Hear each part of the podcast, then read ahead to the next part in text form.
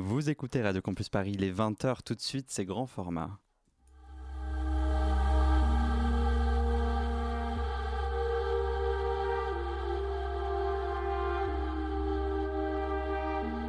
Radio Campus Paris, grand format.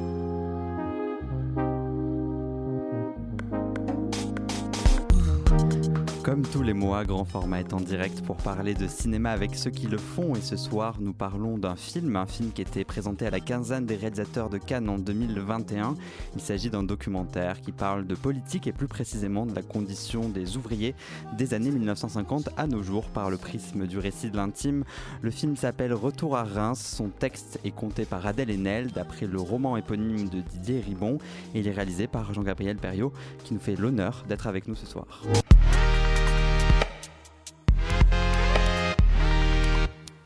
Bonsoir Jean-Gabriel Perriot, merci d'être avec nous dans Grand Format.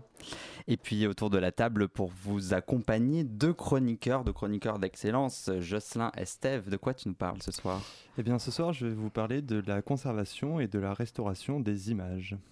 D'accord, et ensuite Éloi Weber, tu viendras en fin d'émission. Quel est le thème de ta chronique? Mon thème aujourd'hui ce sera le groupe Medvedkin. J'ai du mal à toucher Dominique le soir. Ça me fait mal aux mains. La gamine, quand je la change, je peux pas lui dégrafer ses boutons. Tu sais, t'as envie de pleurer dans ces coups de temps là. Ils, bouffent, ils sont bouffés les mains. J'ai envie de faire un tas de choses, et puis je me vois maintenant avec un marteau, je sais à mon cerveau. C'est tout ça, tu comprends. T'as du mal à écrire, j'ai du mal à écrire. J'ai de plus en plus de mal à m'exprimer. Ça aussi, c'est la chaîne. C'est dur de... Quand t'as pas parlé pendant 9 heures, t'as tellement de choses à dire que tu n'arrives plus à les dire, que les mots, ils arrivent tous ensemble dans la bouche. Et puis, tu bégayes, tu t'énerves, tout t'énerve, tout. Jean-Gabriel Perriot, c'est donc euh, un extrait de votre film Retour à Reims. Euh, le sujet de ce film, c'est la classe ouvrière, les conditions de travail depuis les années 50. Euh, il vous semblait nécessaire d'en parler, vous, aujourd'hui, dans le contexte politique actuel? Euh, oui, euh, parce que dans, dans cette histoire, en tout cas l'adaptation qui me permettait de faire le livre, c'était euh, de raconter une histoire qui va jusqu'à aujourd'hui. De ne pas faire une histoire qui serait dans le passé comme une histoire révolue, mais à la fois de tisser jusqu'au contemporain et aussi de voir à travers une histoire plus ancienne ce qui, est, ce qui aurait changé ou ce qui est encore la même chose ou sur quelles conditions certains, certains aspects se répètent. Vous le disiez, donc c'est une adaptation d'un livre, le livre de, éponyme de, de Didier Ribon. Euh, quel a été votre travail de, prolongation de ce récit-là, puisque le livre a été écrit en 2009 et on voit quand même dans votre film des images de gilets jaunes, des images très contemporaines. Comment vous avez poursuivi cette écriture qui, qui va au-delà même du, du, récit sur lequel se base euh, l'histoire de votre film? Ben, Effectivement, le, Didier a dû écrire le livre en 2008, sorti en 2009. Euh, donc euh, l'histoire politique qu'il raconte euh, s'arrête à ce moment-là. Et s'arrête même un peu plus tôt, puisque c'est surtout à travers ses parents qu'on suit une histoire vraiment politique au sens politicien du terme. Et du coup, on s'arrête presque dans les années 80 et après on passe sur d'autres choses, vont jusqu'en 2008, mais plus la politique, on va dire, sous forme de partis, d'élections et tout ça. Euh, et, il me semblait, moi, nécessaire en 2018 ou 2019, quand je commence le film, aussi d'interroger où cette histoire politique populaire, ou euh, l'histoire populaire politique, euh, qu'est-ce qu'il était advenu Et notamment, je pense que c'était nécessaire avec l'éruption des Gilets jaunes. ça m'aurait semblé être une, une lacune de, ne pas arriver jusqu'aux Gilets jaunes, sinon on aurait eu l'impression de finir un film sur une histoire qui s'achève par l'arrivée de l'extrême droite, la désillusion euh, envers les partis de gauche, une espèce de, de, choses sur un peu irrémédiable. Et en fait, pour moi, les Gilets jaunes, euh, dans la possibilité d'un retour de, des luttes populaires, est positif. Euh, même si le mouvement s'est effondré pour plein de raisons, mais en tout cas, le fait que ça puisse revenir, c'était inattendu et Didier ne pouvait absolument pas le prévoir.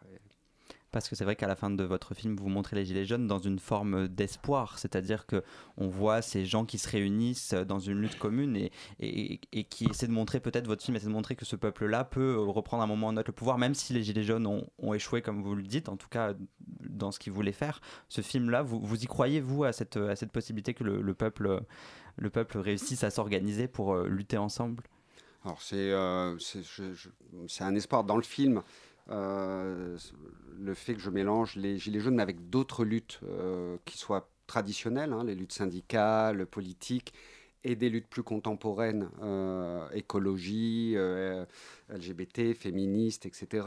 et je mets tout, tout, le monde ensemble à l'intérieur du film. Je force un peu les traits. mais il n'empêche que je pense que la politique la plus active aujourd'hui, alors c'est pas forcément aujourd'hui d'ailleurs, mais en tout cas dans un moment où on croit encore moins à la possibilité d'un changement par les, par les institutions politiques telles qu'elles fonctionnent, que je pense que la place dans la rue, mais aussi dans les associations, dans le monde, dans le monde militant, les, actions militantes en général, hors des cadres politiciens, est le seul endroit où quelque chose peut advenir d'un changement réel de, de société.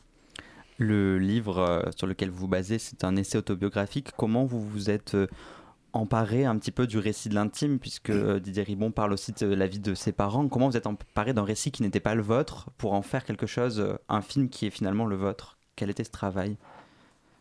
Euh, Je ne sais pas si je peux répondre tout à fait bien à une question qui, est comme ça. C'est peut-être d'un coup une espèce d'honnêteté ou d'éthique peut-être. C'est à partir du moment où adapter un livre, c'est une trahison dans tous les cas. Même si j'essayais, par exemple, de survoler le livre, est, beaucoup plus riche en termes de contenu que l'adaptation que je, proposais. Mais soit j'essayais de montrer un peu tout ce qu'il y a dans le livre, mais du coup, en 1h30, c'est-à-dire je noyais, je survolais un peu plein de thèmes, ce qui était une autre forme de trahison, d'une certaine manière.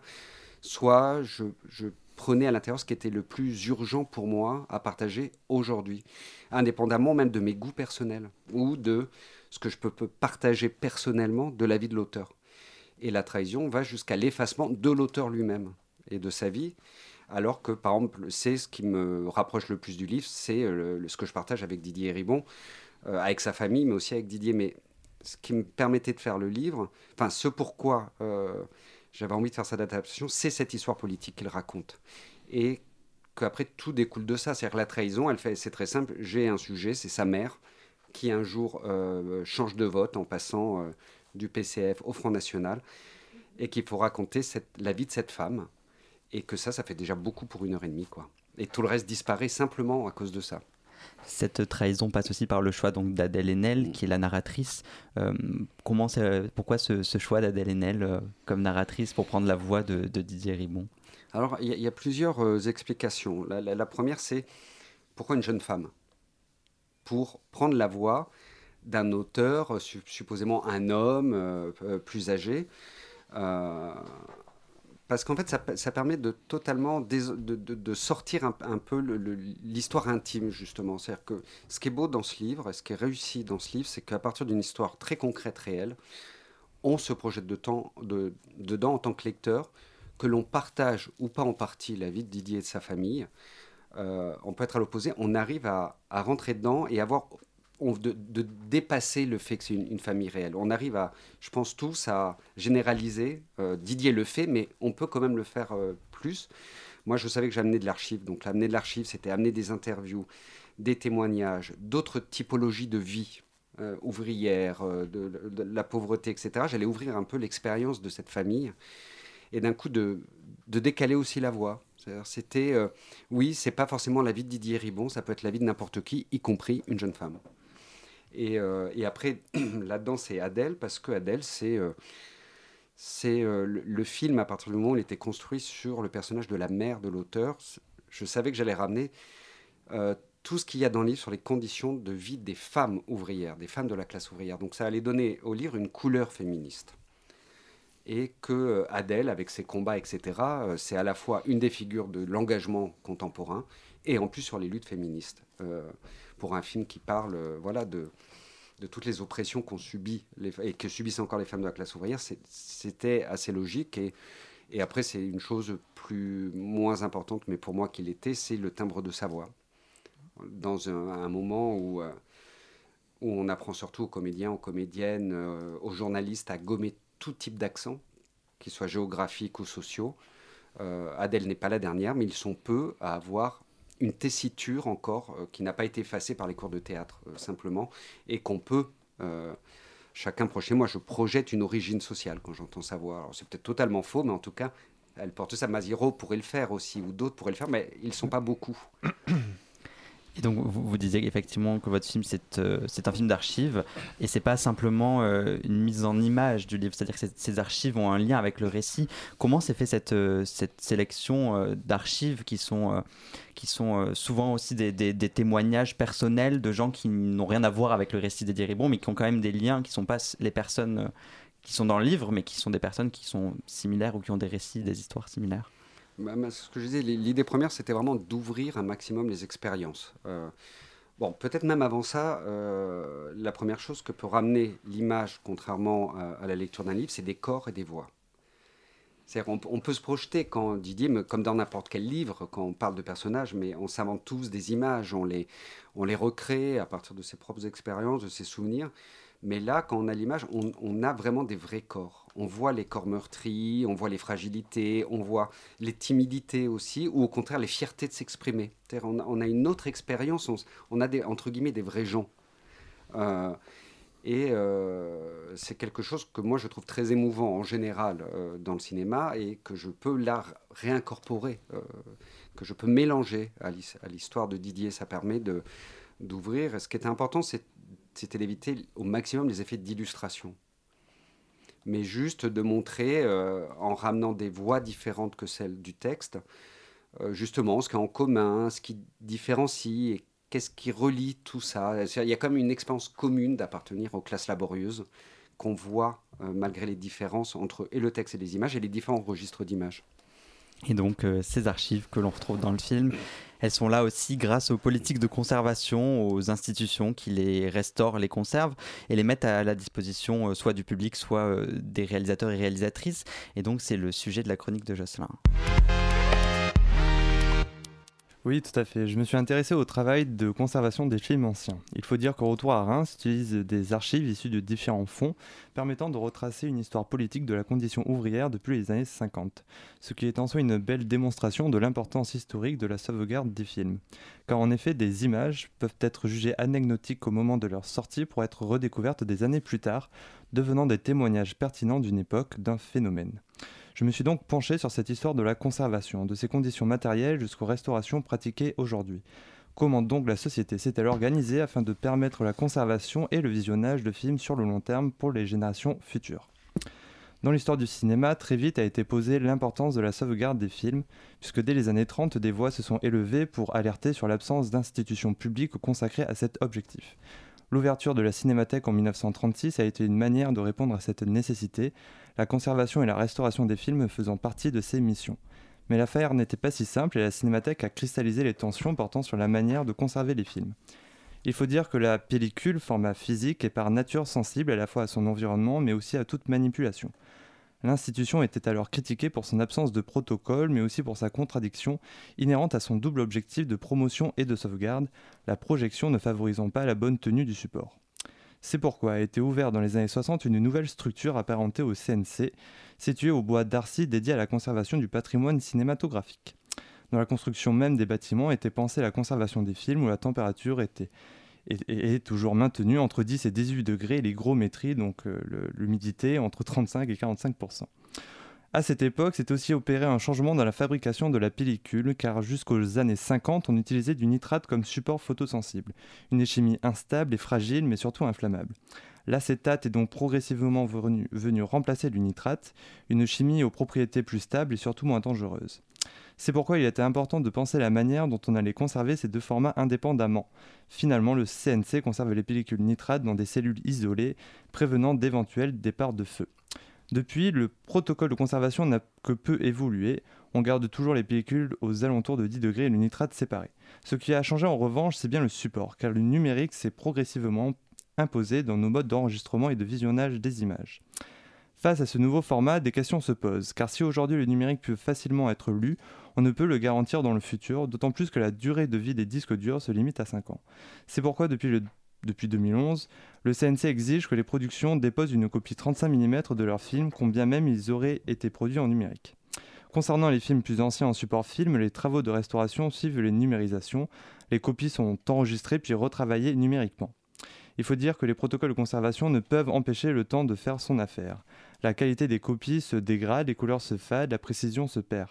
La restauration est un moyen de contrer ce processus, de retrouver un état d'origine ou même d'améliorer ou de modifier esthétiquement une image. Des outils informatiques, quelquefois automatisés, sont donc à la disposition des praticiens qui peuvent rajouter de la lumière sur un visage, corriger des dérivations colorimétriques, amplifier la netteté, des outils qui portent la promesse de redécouvrir les films les plus anciens, quitte quelquefois à trahir les intentions originelles.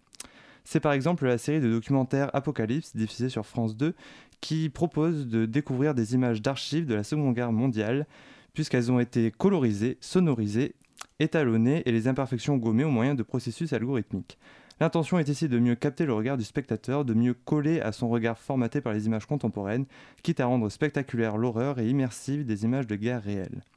Si le problème éthique est ici évident dans cette recherche de sensationnalisme, n'y a-t-il pas non plus un souci dans ces restaurations qui, malgré tout, se coupent de leur lien premier avec le réel Ces images rafistolées, réétalonnées, ne trahissent-elles pas la réalité qu'elles ont pourtant captée?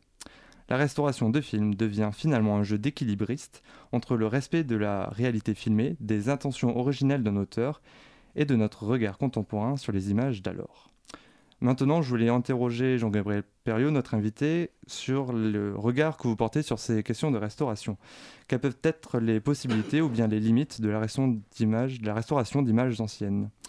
Et puis aussi, on en parlait tout à l'heure, peut-être un mot sur euh, la numérisation des archives et ce que cela permet dans votre pratique de cinéaste, peut-être notamment dans la facilité du visionnage.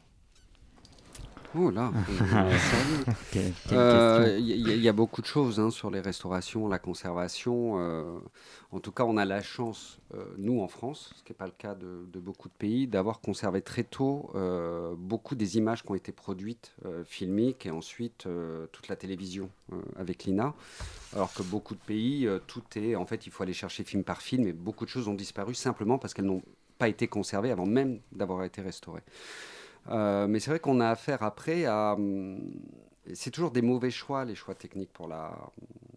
Pour, le, en tout cas, même la conservation, mais surtout les restaurations, parce qu'elles sont toujours euh, liées à la manière dont on regarde à un moment donné. Euh, c'est un peu la même chose que la peinture. Quand on voit les différents types de, de, de, restauration qu'il y a pu y avoir, il y a un moment, on a mis des vernis sur tous les tableaux. On a redécouvert, nous, depuis 20 ou 30 ans, quand dans ces vernis, on avait des couleurs éclatantes. On a redécouvert la peinture italienne parce que notre manière de regarder, euh, on a besoin de cette fraîcheur, de cette couleur, alors qu'avant, on était plus dans une, vision un peu grise de la peinture.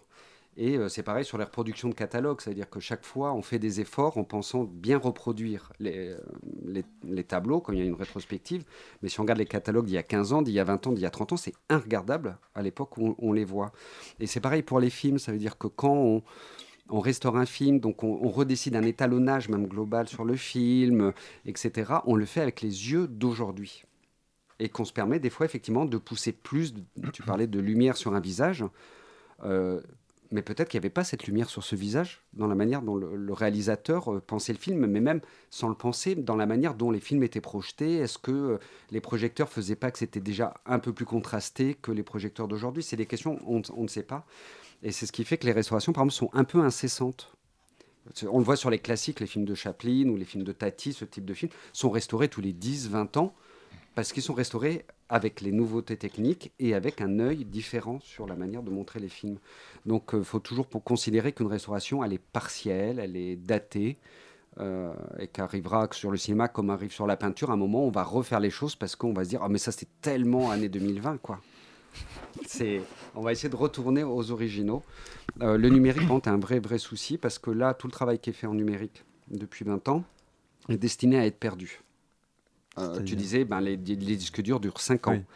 Euh, et c'est pour ça que, par exemple, que les Américains conservent leurs films sur pellicule. En France, il y a l'obligation, mais personne ne le fait parce que c'est trop cher. Mais les studios américains passent tous les films sur pellicule pour la conservation parce que ça, on sait que ça dure 100 ans, en tout cas suffisamment longtemps pour qu'on puisse le refaire. Le numérique, tout se perd et même les informations se perdent. Là, j'ai vu sur Retour à Reims le problème sur, sur un film, problème technique sur ce film-là, contrairement à d'autres pays, c'est qu'autant c'était très facile d'accéder au film, autant trouver des restaurations contemporaines valables techniquement, c'était la croix et la bannière.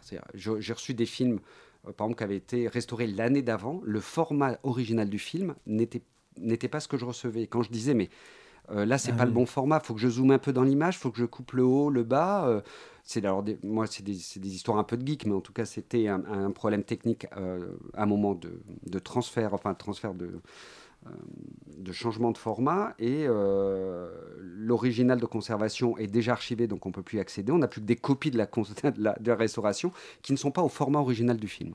Et tout était comme ça. C'est-à-dire qu'à chaque fois, j'avais jamais le bon son, j'avais jamais le bon cadre. Euh, donc je réfléchissais même pas sur est-ce que j'avais la bonne couleur, la bonne. Euh, et c'était surprenant parce que ça, on se, ça fait plein d'erreurs. Personne n'y connaît rien et on sait que tout ça est fait et va durer effectivement que quelques années si on n'a pas derrière des processus de euh, refaire des copies pour refaire des copies sur des nouveaux systèmes informatiques en permanence. Et ça coûte excessivement cher. Voilà, on continuera de parler de mm. toutes ces euh, questions de restauration et de votre film Retour à Reims dans quelques instants. En attendant, on écoute Away the Wall of Death dans la bande originale de Rester vertical d'Alain Guiraudy.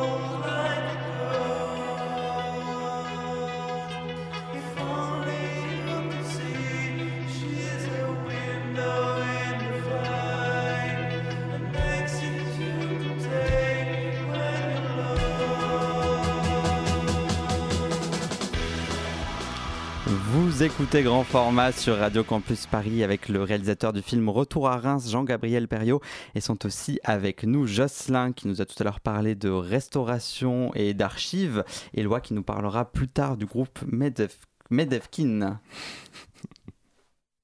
Ce serait une grande plateforme logistique. Hein tous ces entrepôts logistiques, ça va être euh, voilà cette classe ouvrière. Euh. Une classe ouvrière d'un genre nouveau, estime Sébastien, qui avoue se demander parfois quelle sera sa motivation et celle de ses collègues dans 10 ou 15 ans. Avec l'usure physique, psychologique, on peut s'inquiéter. C'est du geste répétitif. C'est les douleurs, euh, les fourmillements de la nuit au niveau des mains, de tendinite, des choses que vous n'aviez pas avant. Ça peut devenir aussi des douleurs chroniques. On est obligé de, de se baisser plusieurs fois dans la journée. Ça fait mal partout. Quoi. C'était un extrait de la matinale, de France Inter du 8 avril. Ce sont des employés d'Amazon qui témoignent et on retrouve un petit peu dans ce reportage les mêmes problématiques que celles qui sont évoquées dans votre film, la pénibilité au travail. Est-ce que ça montre que quelque part, euh, malgré le, message d'espoir à la fin de votre film, euh, quelque part rien n'a changé et que euh, ce qui est dit dans le, reportage, c'est que maintenant les nouveaux ouvriers sont les logisticiens, des employés d'Amazon dans les entrepôts. Est-ce qu'au final rien n'a changé et votre film, votre film malgré ce message d'espoir, dit ça? non, non, il y a des choses qui n'ont pas. C'est tout ce qui est l'ordre du travail répétitif. Euh, même si dans pas mal de boîtes, ils essaient de faire des efforts avec des préparations physiques. Euh, euh, le fait que quand c'est des boîtes à peu près bien, il y a tout de suite un référent santé qui fait que dès qu'on a un souci, on peut y aller, alors qu'avant les gens pouvaient, pouvaient ils étaient laissés un, peu tout seuls, mais il n'empêche que le travail, euh, mécanique de l'usine, etc., reste euh, nuisible pour le corps parce que l'humain n'est pas fait pour juste répéter le geste, euh, un même geste. Donc ça crée des tendinites, ça crée plein de problèmes. ce qui fait que toujours la durée de vie des, des, ouvriers est toujours beaucoup plus courte que les autres. Mais il y a aussi toutes les nouvelles formes de travail qui n'existaient pas avant, dont on n'a pas encore tout à fait de recul sur les conséquences sur le corps. Les livreurs en vélo, euh, les chauffeurs Uber, euh, les, femmes, de, les, aides-soignantes qui font plusieurs, euh, qui prennent leur bagnole ou qui passent d'un soignant à l'autre, qui doivent les porter, tout ça, c'est des métiers qui sont quand même encore assez récents, donc on ne sait pas ce que ça va faire sur 10, 20 ans ou 30 ans. Et donc, il y, a, plein de... Ça, c'est assez nouveau. Il y, a plein de métiers sur lesquels on n'a pas d'expérience pour savoir quel dommage ça va faire, et psychologique et corporel. Et pour autant, on ne fait pas forcément de prévention. C'est-à-dire qu'à l'époque, quand il y avait l'amiante, personne ne s'est posé la question et là on se pose pas la question maintenant. On va attendre 10-15 ans que, les, que ces gens-là soient en mauvaise santé pour, euh, se poser la question. Et même d'ici là on passerait pas aux 3 jours de travail ou aux 32 heures euh, ou on passerait pas à la retraite à 55 ans pour tous les boulots pénibles. Non non il n'y a pas de raison que les gens s'épuisent pas au travail. Est-ce qu'en parlant de tous ces sujets-là dans votre film, vous direz qu'il s'agit d'un film politique? Et si oui, comment vous définiriez le, film politique? Est-ce que tous les films sont politiques? Est-ce que le vôtre l'est particulièrement?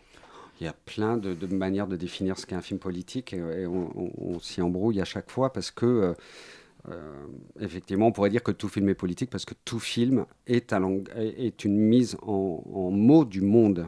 Donc, euh, tout film, et, notamment même les films les plus commerciaux où, la politique n'est pas censée apparaître invisible, c'est une version.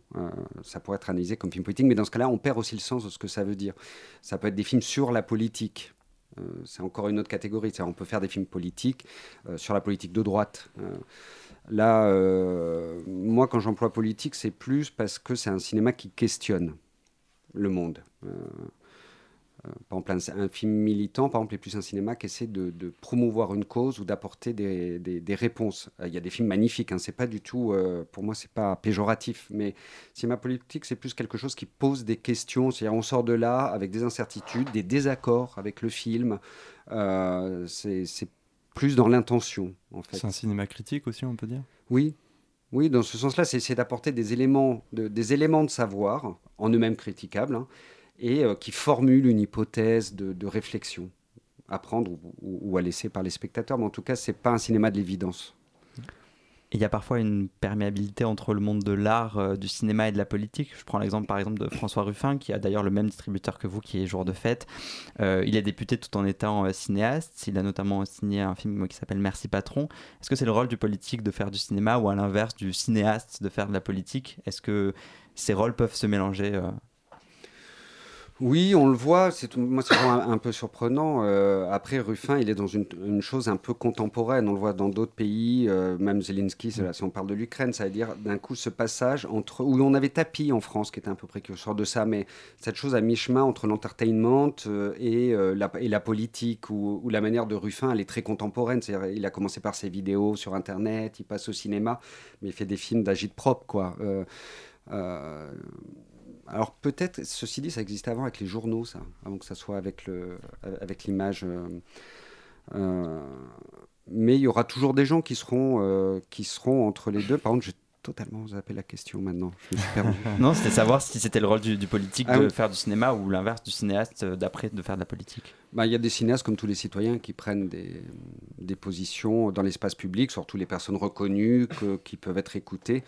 Euh, on le voit en période électorale, il y a des, réalisateurs qui, euh, qui d'un coup se décident pour un parti, pour un candidat ou pour des grands axes politiques, quoi, des gens qui s'engagent, on, l'a vu des fois de man manière un peu ridicule, mais euh, malgré tout sur les questions écologiques, tout le milieu du cinéma qui prend l'avion tout le temps pour aller en festival et pour présenter ses films, est hyper écolo, fait des tribunes dans l'IB, d'une certaine manière, il s'engage dans le champ de la politique. Il euh, y a un film Media Crash, je ne sais pas si vous l'avez vu. Non, je pas pu le voir. Qui est sorti euh, en salle, réalisé par Valentino Berti et Luc Herman.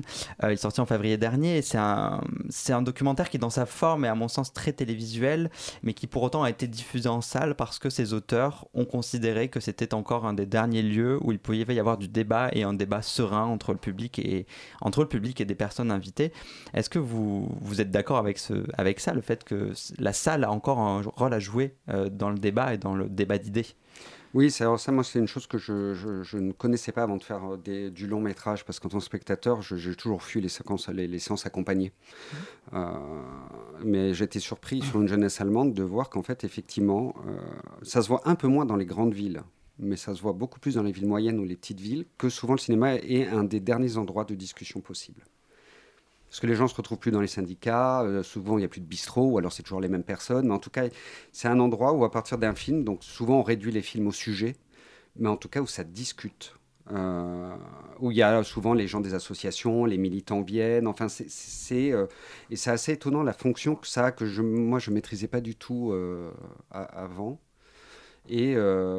et ça peut créer, il y a des séances des fois qui sont assez incroyables dans ce que ça peut. Alors après, des fois, en tant que position, c'est difficile parce que euh, d'un coup, on est dans le rôle de celui qui a une position euh, certaine, qui a autorité, parce qu'en fait, c'est pas des débats, c'est des, des questions-réponses. Et du coup, des fois, on aurait envie que ça se transforme en vrai débat, mais euh, il y a une triangulation par l'auteur et on reste les, ceux qui savent. Et ça, c'est la petite limite. Mais en tout cas, il n'empêche que des fois, on peut passer une heure, deux heures à parler de beaucoup de choses alors que c'est on ne trouve pas ces espaces de discussion euh, ailleurs.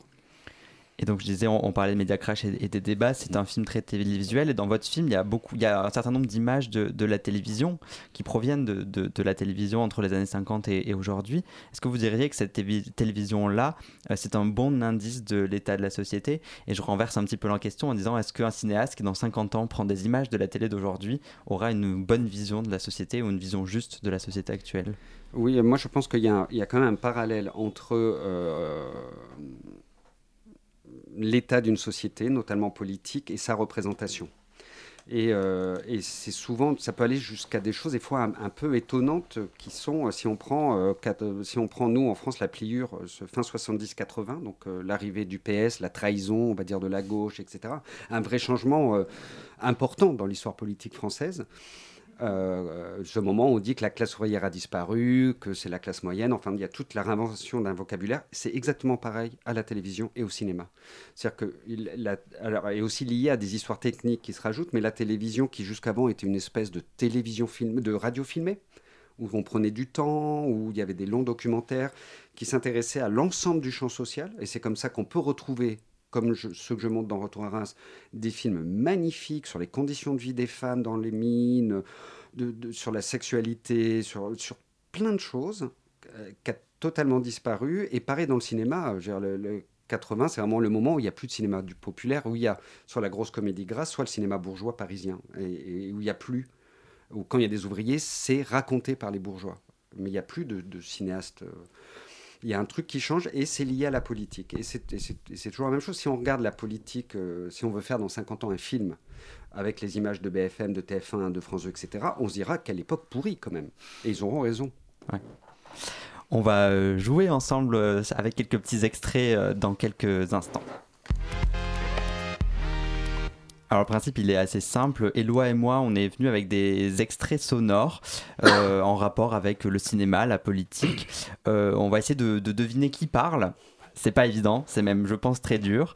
Et ensuite on discutera ensemble des extraits. Je vais euh, ouvrir le bal, c'est un extrait de 1968. L'Assemblée d'information et d'action du cinéma français rassemblant le 17 mai 1968 plus de 1000 professionnels réunis à l'École nationale de photographie et de cinématographie de la rue de Vaugirard, investi par ses élèves depuis le 15 mai 1968, demande à tous les réalisateurs, producteurs, distributeurs, acteurs, journalistes, membres du jury présents à Cannes de s'opposer en collaboration avec leurs homologues étrangers par les moyens qui leur sont propres à la continuation du festival afin de montrer leur solidarité avec les travailleurs et étudiants en grève, de protester contre la répression policière et d'exprimer par là leur volonté de contester le pouvoir police et les structures actuelles de l'industrie cinématographique. Voilà, est-ce que quelqu'un a deviné? J'ai vu des. Est-ce que vous savez qui parle? C'est pas évident. Bon, ça peut être Truffaut. Ouais, c'est François Truffaut en 1968 au Festival de Cannes. Euh, et donc le cinéma était solidaire à ce moment-là. En tout cas, une partie de, cinéma était solidaire des manifestations étudiantes et ouvrières en 1968. Euh, est-ce que la salle de cinéma, le milieu du cinéma, pourrait encore, selon vous, aujourd'hui, euh, prendre part d'une manière si forte et si, et si, et si puissante aux luttes d'aujourd'hui? Est-ce que ça serait encore possible, ce genre de discours à Cannes, par exemple? Euh, oui, parce que le cinéma, le milieu du cinéma est assez suiveur de ce qui se passe. Euh, par exemple, quand on voit Truffaut, c'est un bon exemple parce que le cinéma Truffaut n'a jamais été radical. En termes de création de forme, sur les premiers films, oui. Mais euh, après, c'est la génération typique 68, c'est-à-dire il fait un cinéma de ce qu'il a refusé quand il était jeune, il fait un cinéma à la papa, etc. Mais en 68, il fallait être de 68. Et on, le voit très bien dans l'autre sens. Ça veut dire que là, si on prend le, milieu du cinéma, s'il y avait euh, d'un coup on vivait dans une France fasciste, 90% euh, bah, des gens feraient des films dans ces conditions-là, comme ils l'ont fait sous Vichy. Euh, donc s'il y a une révolution prolétarienne, d'un coup ils vont tous devenir prolétariens.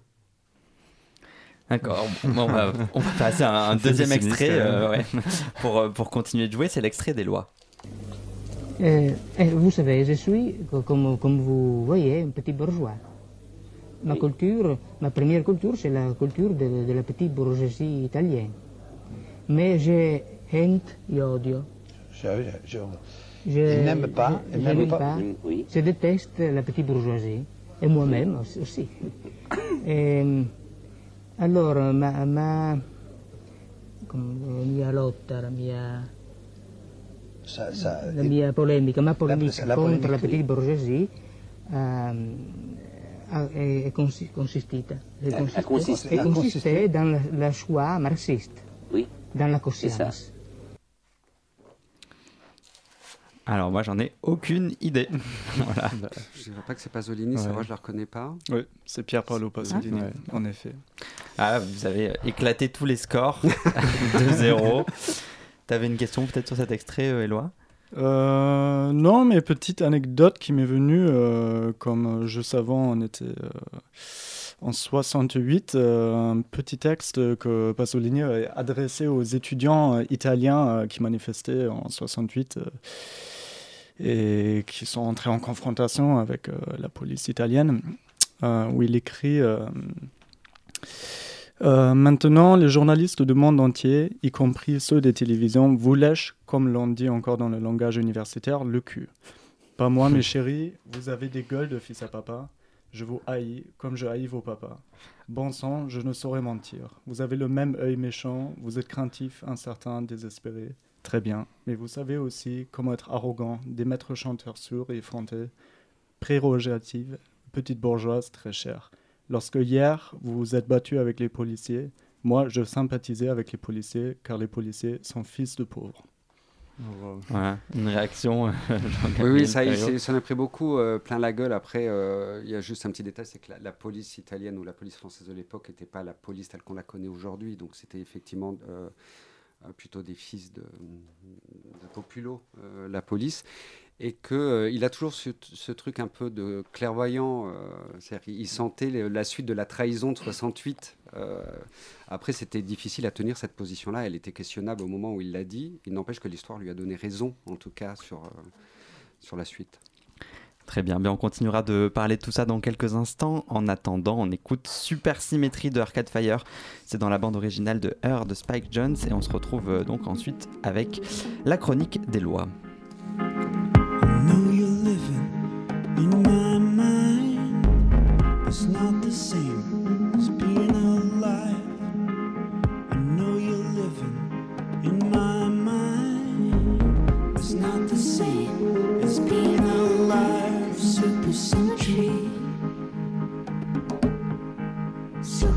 Supersymmetry.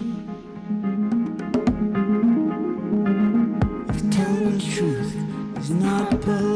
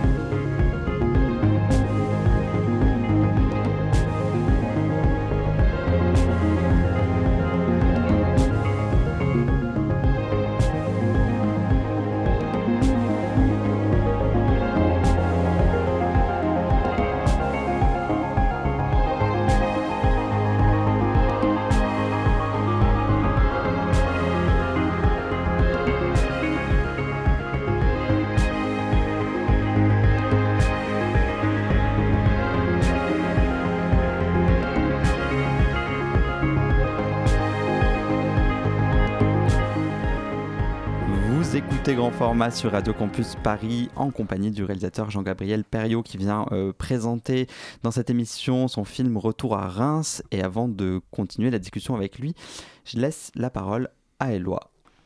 Mars 1967, la grande grève dans le vocabulaire rodien.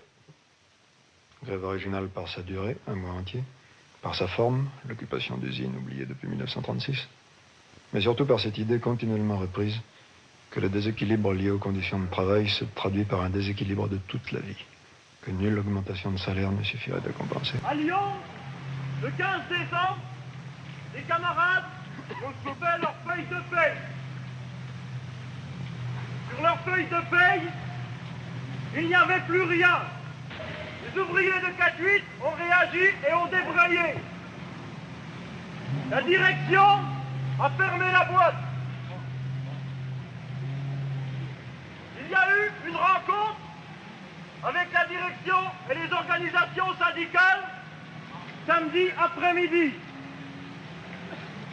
Ils trouvaient un terrain d'entente et décidaient la reprise du travail pour lundi sans sanction. C'est dans les années 60 que le cinéma français voit apparaître une véritable révolution dans l'utilisation du 7e art.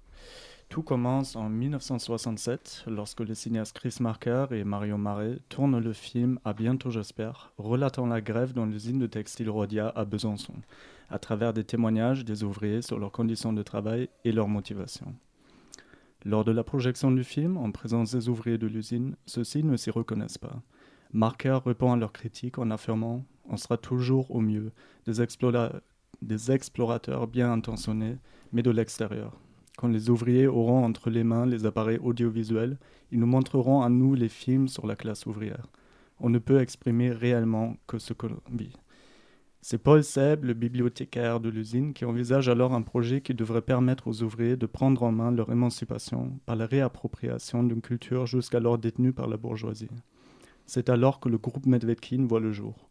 Groupe qui tire son nom du cinéaste soviétique Alexandre Medvedkin, qui parcourut en 1932 les territoires ruraux de l'Union soviétique à bord de son cinétrain afin de tourner, monter et projeter des films sur la population laborieuse pour la population laborieuse. Mais retournons aux années 60. À Besançon, d'autres cinéastes tels Ruiz, Jean-Luc Godard ou Joris Evans rejoignent le projet qui vise désormais à former les ouvriers aux techniques de tournage et de montage. Classe de lutte, le premier film du groupe Medvedkin, voit alors le jour. Celui-ci fait le portrait de l'ouvrière Suzanne Cédé, qui crée une section syndicale CGT dans une usine d'horlogerie. Le film raconte la naissance d'une militante, mais aussi la réappropriation des moyens d'expression par une classe qui en était jusqu'alors privée celle de la femme ouvrière. Eh ben pourquoi vous avez peur? Pourquoi vous avez peur actuellement? Pourquoi vous avez peur que les Français s'expriment Nous ne pouvons pas accepter la division. Jusqu'à maintenant, nous avons décidé de la grève ensemble. Nous avons exposé nos revendications ensemble. Nous sommes allés discuter avec la direction ensemble et nous devons continuer notre lutte ensemble. S'il y a un vote, il devra être fait ensemble. Nous voulons absolument rester unis. Car la victoire de notre combat d'aujourd'hui dépend non seulement de votre unité à vous, travailleurs, mais dépend aussi de l'adhésion de tout notre peuple dans sa majorité à notre programme de rénovation démocratique et socialiste. Ce ne sont pas les minorités qui font l'histoire, ce sont les peuples.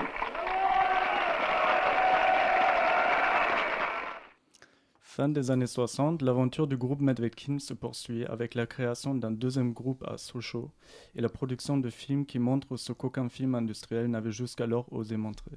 Les effets dévastatrices d'un travail répétitif et vide de sens sur les corps, les esprits et les relations humaines des ouvriers. Il raconte comment un homme ne peut plus caresser sa femme tant ses mains sont abîmées par le travail sur la chaîne, comment une petite fille est privée de ses parents et de son enfance, comment une jeune femme renonce à penser, mais aussi comment certains de ces individus décident de franchir les frontières de leur champ d'action pour libérer leurs paroles. Pour eux, il ne s'agit pas d'être libérés, mais de se libérer eux-mêmes, de revendiquer la parole dont on les avait jusqu'alors privés. En résulte des films qui se démarquent par la force de leurs propos et par leur inventivité formelle. Des films qui nous montrent que la classe ouvrière n'a nullement besoin qu'on parle à sa place, mais que c'est elle qui est la plus apte à exprimer sa volonté et ses désirs par un langage, un esprit et une identité qui est la sienne.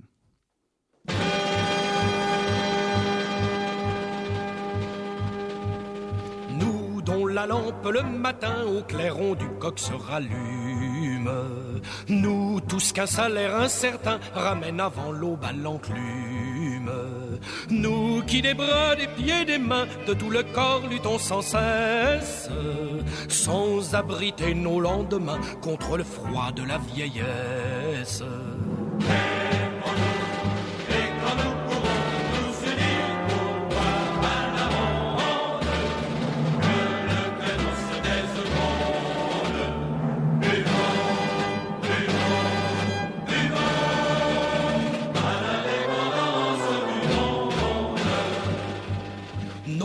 Sans relâche tendu. Du coup, Jean-Gabriel Perriot, j'aimerais bien vous poser la question, est-ce que vous, en tant que cinéaste, vous vous sentez appartenir à une classe sociale aujourd'hui? En tant que cinéaste ou dans ma vraie vie? Parce que c'est une position qui est, qui est, particulière, cinéaste ou intellectuel ou tout, mm. ce qu'on veut. Ça veut dire que moi, je viens d'une famille euh, très populaire, euh, pas ouvrière, mais de travailleurs pauvres. Donc une autre situation de vie euh, que, que, celle décrite par exemple dans Retour à Reims. mais je ne suis plus de cette classe-là simplement parce que je suis cinéaste et que j'ai pris la parole. Donc mm. je viens d'une classe où on ne prend pas la parole. Exactement ce que tu disais du constat des, des groupes Medvedkin, c'est un moment oui, on n'est pas d'une classe où on prend la parole, où on s'exprime. Et moi, je, le, je m'exprime. Et en même temps, je ne suis pas non plus, du coup, je ne suis pas un, un vrai transfuge de classe. Je n'ai pas changé non plus euh, ni la typologie des gens que je vois, euh, ni mes moyens financiers. Euh, je, suis passé peut-être classe, l'équivalent d'une classe moyenne, mais j'ai mm. pas non plus, j'ai rien à voir avec une classe moyenne en, termes de vie. quoi. Mm.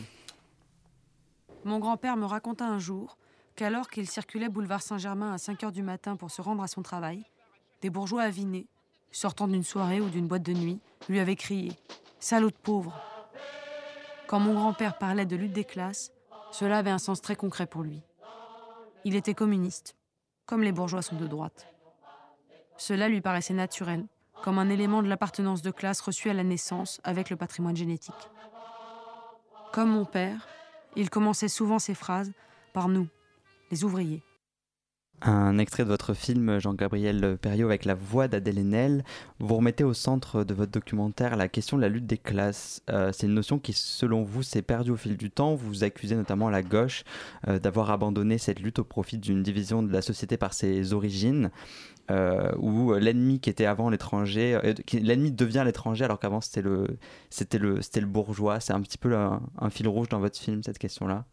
Oui, c'est, c'est comment à un moment le on a fait semblant qu'il n'y avait plus de lutte des classes. Euh, alors évidemment, les années passant, les décades passant, les formes de ce qu'a été cette lutte des classes, de manière très rigide au 19e siècle, la première moitié du 20e siècle, elle a, disparu dans ces formes parce que les classes ne sont plus si bien délimitées. Euh, ne serait-ce que par, euh, je la classe moyenne, c'est-à-dire cette espèce de classe qui est entre les, les, plus riches des pauvres et les plus pauvres des riches, quoi, qui à un moment était un peu majoritaire. Et tout ça fait que du coup, c'est qui l'ennemi de qui? Quand tout le monde est classe moyenne, mais il n'empêche qu'il y a toujours des grands processus de gens qui euh, gagnent leur argent sur le dos euh, d'autres et qui fait qu'il y a malgré tout toujours euh, une guerre des, classes qui est gagnée par les plus riches. mais, mais il n'empêche que, évidemment, il faudrait réactualiser le concept, etc. Il faudrait le réinventer, mais que dans l'espace critique de gauche, on l'a juste passé par perte et profit. Est-ce que euh, vous pensez qu'un film comme le vôtre ou que le cinéma et l'art en général peut participer à une modification de cette grille de lecture et donc remettre au centre la question de la lutte des, classes ou alors elle doit passer par d'autres choses que simplement ce, cinéma, ce discours-là que, vous portez dans votre film? Moi, je pense que ce qu'on peut faire, ou ce que j'essaie de faire moi dans mes films, et je pense que l'art peut le faire en général, la littérature, c'est par exemple interroger le sens des mots. C'est-à-dire, est-ce que la classe ouvrière a vraiment disparu? Posons-le comme ça. Euh, moi, j'ai pas de réponse sur euh, comment on faudrait réappeler ça, comment il faudrait le repenser, mais en tout cas, montrer que les mots ont une importance et, euh, les, donner à entendre. Par exemple, sur une jeunesse allemande, c'était le terrorisme. Quand on voit ce film, on s'interroge maintenant, voilà, quand on entend terroriste, est-ce qu'on le, on le perçoit plus de la même manière. Là, c'est pareil avec justement la, lutte des classes. Effectivement, non, elle n'a pas disparu. Oui, il faudrait la réinventer, la repenser, mais ça, c'est n'est pas un travail que peut faire ni un film, ni euh, euh, sauf, euh, sauf après dans le champ de la pensée, de la pensée politique ou philosophique, où des gens travaillent ces questions-là. Mais l'art en général n'arrive pas à redéfinir des concepts, mais il arrive au moins à mettre en crise ou à montrer ce qui, ce qui est tu et qui pourtant est toujours là. Vous parliez tout à l'heure du fait d'avoir senti une évolution dans la narration télévisuelle. Et la télévision aujourd'hui va avoir tendance à utiliser de plus en plus euh, des images amateurs. Et ça rejoint un petit peu ce que disait euh, Éloi dans sa chronique avec le fait qu'on donnait des caméras aux ouvriers pour, pour filmer. Est-ce que vous voyez d'un bon oeil que maintenant, parfois, le, travail du filmeur professionnel et son point de vue se transforme et aille vers euh, les gens qui filment avec leur téléphone portable? Ben, euh, c'est dur d'avoir une, réponse rapide. Dans ce qu'on voit en tout cas avec l'éruption de ça, c'est qu'il y a une vraie différence entre l'image captée avec un téléphone portable et une image avec un œil. à l'intérieur. Si on reprend les, groupes Medvedkin, par exemple, la singularité des groupes Medvedkin, c'est pas que c'était le premier groupe d'ouvriers ou de déclassés qui se filmaient eux-mêmes, c'est qu'ils ont fait du cinéma. Ils n'ont pas fait des films amateurs, c'est des, des œuvres. c'est euh, c'est pas juste un témoignage de la vie des ouvriers. Alors que dans d'autres coopératives, les films sont mineurs, donc c'est intéressant, mais c'est mineur. Là, c'est du cinéma, c'est pareil sur les images amateurs, donc on peut tous filmer. On peut les utiliser à la télévision parce que si on prend la guerre comme l'Ukraine, le fait que des gens puissent filmer, on a d'un coup des images preuves, entre guillemets, qu'on ne pourrait pas capter à ce moment-là parce qu'il n'y a pas de journaliste ou parce qu'il n'y a, a, pas de. A personne pour le faire, mais on voit que ces images, elles sont euh, c'est juste, elles sont utilisées comme ça, pour, mais qu'elles sont pauvres euh, et qu'elles ne vont pas rester. Euh, et c'est là qu'on voit la, différence toujours entre un photographe dont c'est le métier, un filmeur dont c'est le métier. C'est un moment inscrire, même pas un point de vue, mais un regard, une manière dont on cadre. Et les images par la plastique renvoient aussi à une époque et votre film a un petit peu en, filigrane, on peut voir l'évolution de la technique euh, de, la télévision qui commence à filmer en 16 mm, qui passe à la vidéo dans les années 70. Est-ce que dans un coin de votre tête, vous aviez quand même euh, cette, histoire de la télévision, cette histoire de l'image et de la technique euh, que vous racontez aussi, puisque votre film est assez chronologique? Ben, Quand on travaille l'archive et qu'on travaille une amplitude qui fait presque un siècle là, de films, parce que les premiers films, c'est les années 20, et que je finis en 2019, oui, j'ai une histoire de la de la représentation et de ces techniques qui se met. Là, prendre, j'ai quand même triché sur une chose qui fait que euh, la télévision, jusqu'aux années 70, quand on, était, quand on était filmé en 16 mm, je ne montre pas la télévision.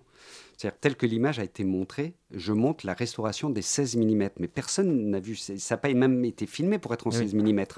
C'était pas diffusé en 16 mm Non, c'était diffusé encore moins qu'en SD, avec une, une, image un peu arrondie sur les angles, les lignes, toutes pourries. Et si j'avais voulu euh, j'aurais pu les montrer comme de la télévision. Et c'est vrai que ça aurait donné une information, par exemple, au spectateur, de dire Ah oui, ça, ça passait à la télé. Mais ces, films sont tellement beaux, ces visages sont tellement beaux qu'ils méritent le cinéma.